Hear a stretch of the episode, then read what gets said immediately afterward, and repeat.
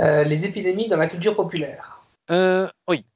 Alors, euh, justement, déjà pour boucler sur la définition de porteur sain, la culture populaire euh, connaît très bien, euh, ou devrait connaître, Typhoid Mary. C'était quelqu'un qui, qui faisait la vaisselle, la plonge, etc. dans, des, dans un restaurant, et euh, qui était porteur sain de la fièvre typhoïde. D'accord, mais euh, c'est pas un film, c'est vrai. Euh, oui, mais, mais c'est tellement euh, iconique que ça a inspiré quelques trucs. Et puis évidemment, elle niait l'avoir, elle, elle niait tout test, etc. En quelle année? Euh, dans les années 20, je crois. Non, encore avant. hein. Euh, elle travaille comme cuisinière de 1900 à 1907. Euh, Voilà, voilà. À Elle seule, elle a, elle a quand même contaminé 51 personnes. Euh, alors, je- alors, si on retrace la chaîne des contaminations à partir d'elle, ça doit être beaucoup plus. Postérité. En anglais, je lis Wikipédia, hein, l'expression Typhoid Mary est utilisée pour désigner quelqu'un qui répand involontairement à la maladie. Donc, c'est une exception maintenant. Oui. Euh, par exemple, les petits jeunes, c'est des Typhoid Mary. Ça peut. Ah, d'accord, on peut l'utiliser comme ça. Oui, oui, exactement. Un substantif, exactement. Ouais, Euh, Et, et donc, c'est un cas iconique de porteur sain. exactement. Je citerai aussi le, le mystère Andromède. Hein. Oui, la souche Andromède, donc euh, évidemment, euh, les Français, quand ils traduisent. euh, The Andromeda Strain. Euh, on adapte. 1971. Hein.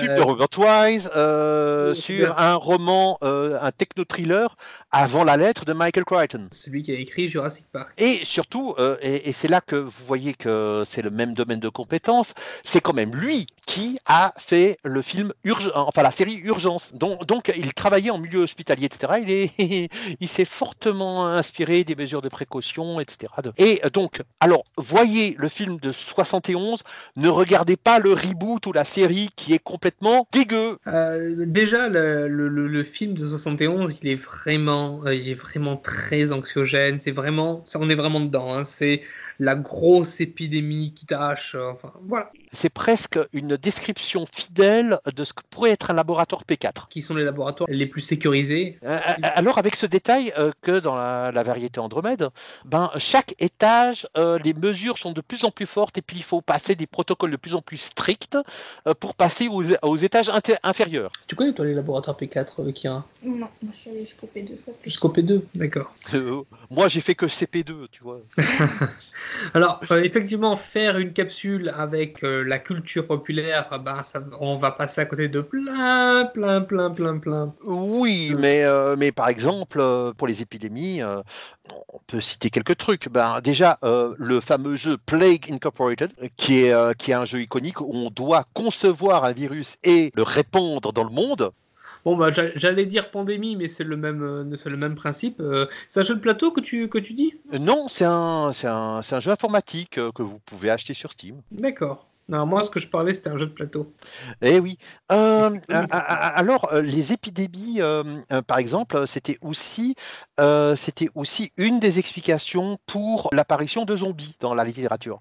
Et effectivement, les, les- les zombies, alors ça dépend. Les zombies avant Romero, ce n'est pas de l'épidémie, c'est plutôt de la magie. Oui, mais, euh, euh, ce qu'on appelle les, les zombies juju. C'est dans la d'ailleurs dans la tradi- dans la tradition haïtienne, euh, magie vaudou. Euh, c'est à partir de Romero euh, aussi Le, dans le les- lien gris, le lien noir, euh, Ouais. tout ce qu'on dans, dans les années 70, voilà le, le, le zombie qui est en fait un infecté, un une espèce de, de, de virus. euh. Ah non Ah oui, ça, il est très infecté. Euh, on peut aussi prendre toutes les créatures de l'ombre qui sont parties de la magie, comme par exemple les vampires. Le vampire byronien était un vampire qui est celui qui a été inventé par euh, Lord Byron, qui a été repris plus tard par euh, Bram Stoker pour Dracula. C'était un vampire qui tenait son, son vampirisme de la magie, mais à partir des romans d'Anne Rice, euh, dans, les années 70, on a commencé à réinventer le mythe du vampire sous un principe de maladie. En fait, le, le- vampire est un, être vivant infecté par une espèce de, on ne sait pas, de, de virus qui lui donne ses caractéristiques de vampire ainsi que la vie éternelle. Ah, Alors, un autre truc aussi, c'est par exemple dans, dans le jeu Fallout 2, que acheter sur Steam ou euh, Good Games, je crois, à un moment, vous pouvez relâcher, euh, si vous voulez vraiment jouer au salopard? Ah oui, excusez-moi. Dans, dans le jeu Fallout 2, euh, il y a des points de karma. Ah, Il y a un- une route pour avoir le plus de points de karma possible. Et il y a des routes, euh, alors en sachant que le jeu n'est pas linéaire du tout, Vous pouvez aller de ville en ville euh, sans être lié à des contraintes euh, scénaristiques. C'est sympa, c'est vraiment de l'open world. Enfin, aussi open qu'on pouvait le faire en 2000 et quelques. hein. Euh, bah, à un moment, si vous voulez jouer vraiment le bad guy euh, et euh, atteindre le grade de Spawn of Hell, rejeton de l'enfer, vous pouviez aller dans un laboratoire et relâcher dans l'air le virus Ebola. Ah, Ebola. D'accord. C'est Ah, ah, mais euh, Spawn of Hell, qu'est-ce que t'as pas compris dans le genre euh, bitchitude c'est salaud. Et effectivement, mais c'est c'est efficace. Oui, euh, alors qu'est-ce qu'il y avait encore pour les épidémies? Ah oui, euh, alors on dit qu'une information est virale. On utilise ce terme, oui. Marketing Euh, viral, information marketing virale. viral, parce que ça se transmet, ça doit se transmettre facilement. Effectivement, c'est un habit de langage. On utilise le terme virus pour, euh, pour désigner un programme qui se réplique dans un ordinateur? Euh, oui, et c'était d'ailleurs, euh, c'était les premiers virus, c'était pour, pour essayer de, de- de- de voir à quelle vitesse pouvait se, se- se répliquer un programme. C'était la guerre dans les années 60 entre les machines. Il y a, il y a me- il y a même des virus bienveillants, c'est-à-dire qu'il y a des virus qui étaient là pour patcher un système qui, a- qui avait des failles de sécurité. D'accord. Euh, le, le virus était là pour patcher le système et puis après il était conçu pour s'éliminer. D'accord. Il y a, il y a ce genre de choses.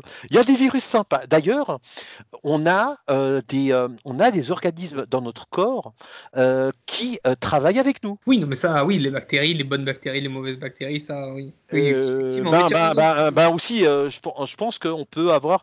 et puis, euh, faut pas oublier que les virus ont créé, ont créé chez les hommes des mutations.